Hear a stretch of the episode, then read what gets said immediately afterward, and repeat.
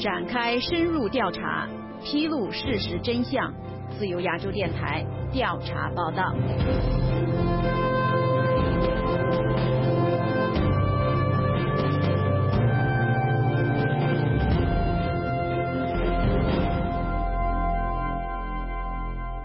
矿老板和政府官员勾结，蒙汉村民失去土地上访。各位听众，大家好，欢迎收听今天的调查报道专题节目，我是白帆。在今天的节目中，我们针对内蒙扎兰屯市洼堤乡部分村民失去土地的有关情况展开调查。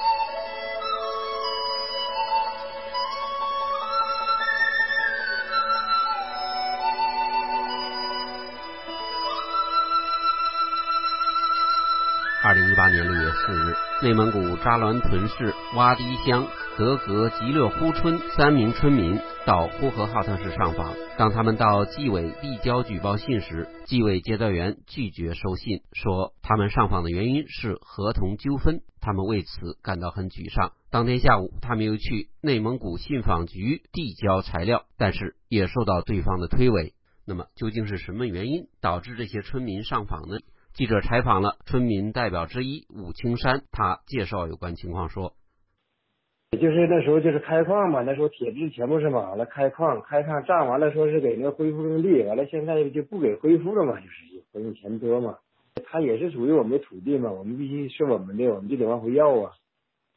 这个是三年没给钱了，嗯呐，三年没给钱了。他是一零年占用的，一零年还有一八年分两批占用我们十三家的土地。”对他给补偿，要给那个我们有原始合同，他写的是占用完了到十到那个十年期租满了以后，给我们恢复原状，恢复土地，恢复耕地，那么写的。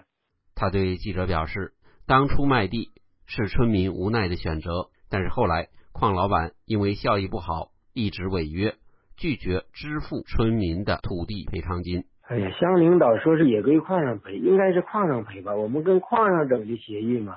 矿上跟我们做的，矿老板跟我们做的协议，矿的法人代表叫杨建红的，这不就铁建了，就生产不了了，就成本太高，完了就不生产了，不生产了就是撂下了，他就也是说是没有钱能给，说是已经是就是都都是要倾家荡产了，说是都那个情况，完了就是不不想给，一五年一六年的拖到一七拖到一七年才给，完了就那就那个违约金是四十多万好像是，完了就加了一七年的违约金。一共算上，还有我们这个，嗯，还有我们这几年来回跑，这十三家来回跑，就找这个事情来回跑，一共加起来是就那些钱，六七十万是。对，那花不少钱，那老百姓也没钱。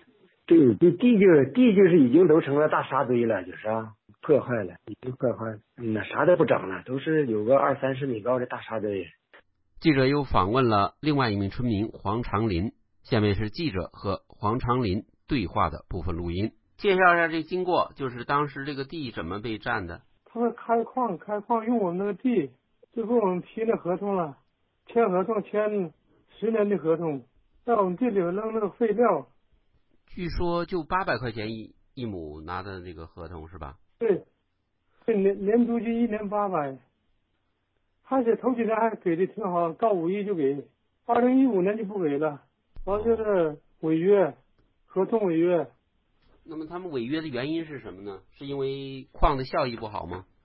效益不好，那说是那个破产了，破产了，跟我们签的合同是十年的合同，他干那几年就不干了，他就不给了。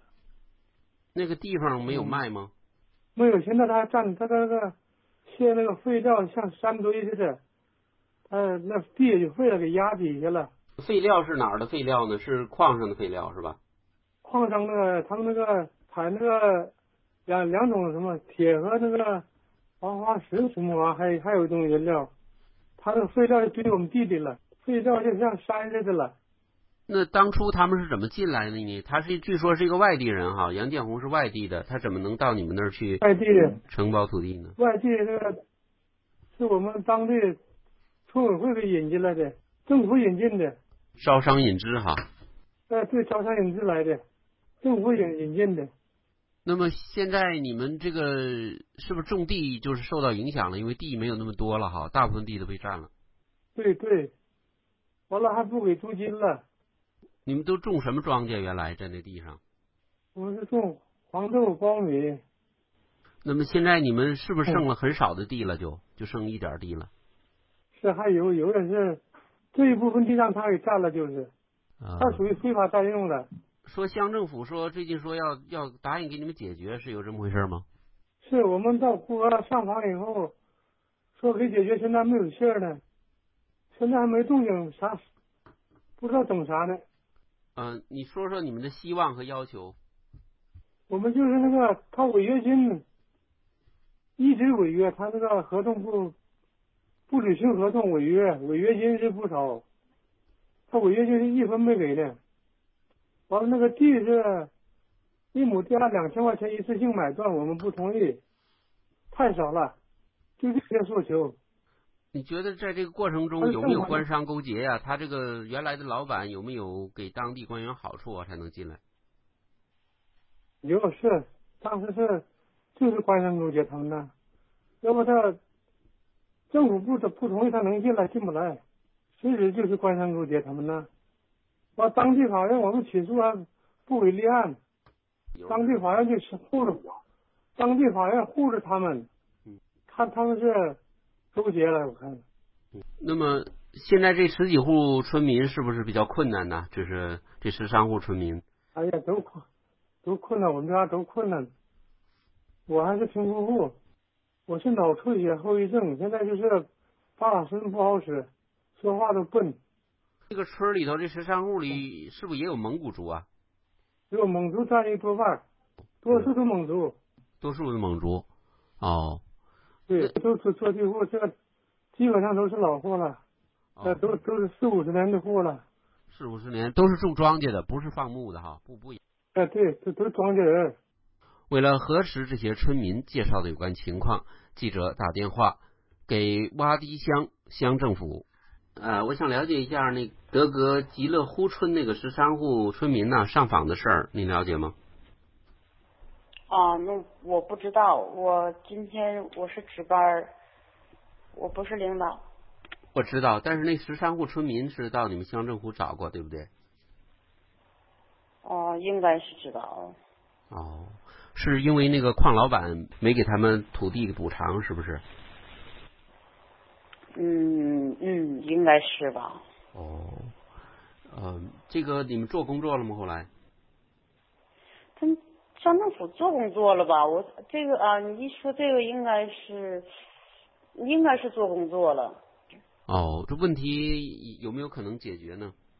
那我不知道，啊真我也不是领导。那当初这个招商引资是乡政府，呃，这矿老板是乡政府领进来的是吧？不知道啊，都不知道啊。那个不知道。嗯，我不太了解这些，哦，哪个部门在处理这个事儿？这个我也不知道。您就在办嗯办公室就您一个人啊？乡长在吗？对，不在，这办公室就我，我今天我值班。那个什么，那个今天所有领导都下乡了，工哦，作去了，嗯，全下乡了，就我一个人在这值班儿。所以这十三嗯户村民的问题您是知道，你不知道细节而已，对不对？对对对，也我看过他好像来找我，乡政府也给他们解决了，嗯后期我也不知道，我就一就看过，就是旁旁那个旁边看见了，细节不知道。这几户嗯村民是不是挺困难的？现在这蒙古都是蒙族，好像。嗯，应该是吧，谁道我不太了解。那好，不知道是怎么回事儿啊？反正他们有纠纷了，可能是，是跟矿老板有纠纷了是吧？应该是吧。什么时候的？嗯，得中午他们下乡能回来，中午嗯十二点多钟。行，我找机会再打吧。嗯，那谢谢你啊。完了我完了你再打的时候，我就给你找领导，你想找哪个领导唠，完了我就让哪个领导接电话。哎，好，谢谢。记者随后打电话给负责信访的唐书记，但一直无人接听。据调查，十年前，该村的村支书领着矿业老板来村里，说是招商引资，给村民牟利。都大矿业公司老板到该村开矿，租用村民土地，而后村支书领着矿老板住家签土地租赁合同。十三户被占土地村民先后与老板签约，年租金每亩约八百元，租期十年。合同上写的很好，如乙方拖欠租金，还需向甲方支付违约金；租赁期满后，乙方还负责恢复耕地等。但在实际操作中，不仅老板明显违约、拖欠租金，且租期到后留下一堆烂摊子。黄长林介绍说，由于废料的倾倒，他们的耕地无法耕种。这一百一十亩地是十三家、十四家的，他就给借着废料给占上了。他认为，当初之所以出现土地租赁，其始作俑者就是当地的政府官员。据多名村民透露，早先矿老板来村租地开矿是政府干部引进来的，后来矿老板食言不付租金，当村民维权时，又是政府干部敷衍不为村民做主，还进而对上访告状的村民进行阻拦和解访。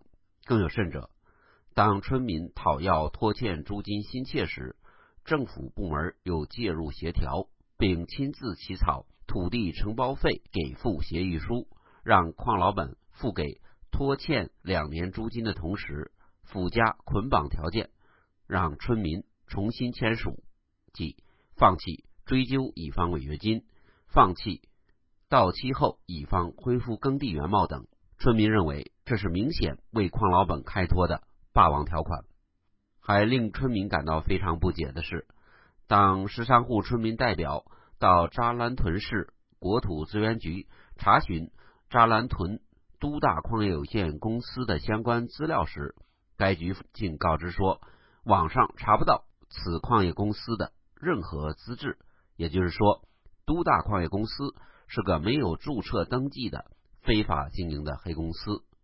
然而，既然都大公司没有任何资质，当初政府为何要招商引资，让村民接受有关协议和条款呢？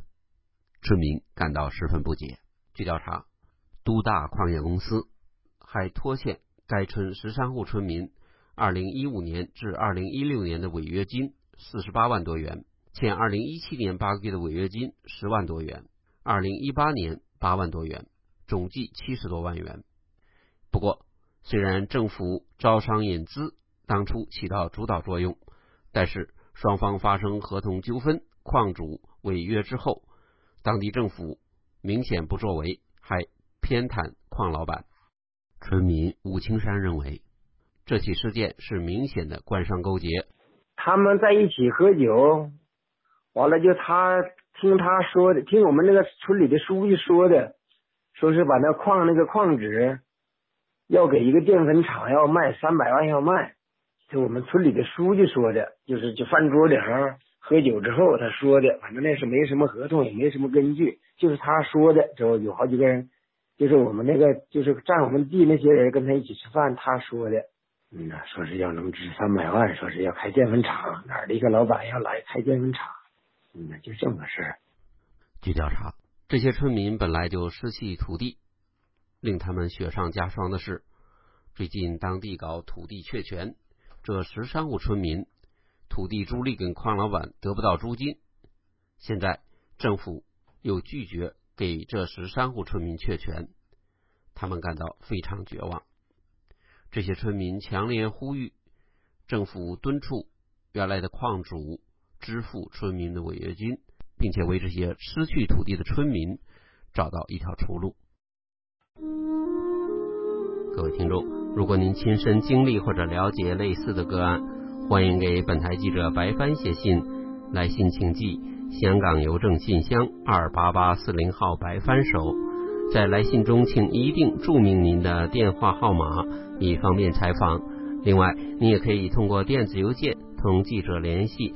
记者电子邮件的地址是白帆的汉语拼音加阿拉伯数字八九，就是白帆八九圈 a gmail 点 com。各位听众，谢谢收听，我是白帆，再会。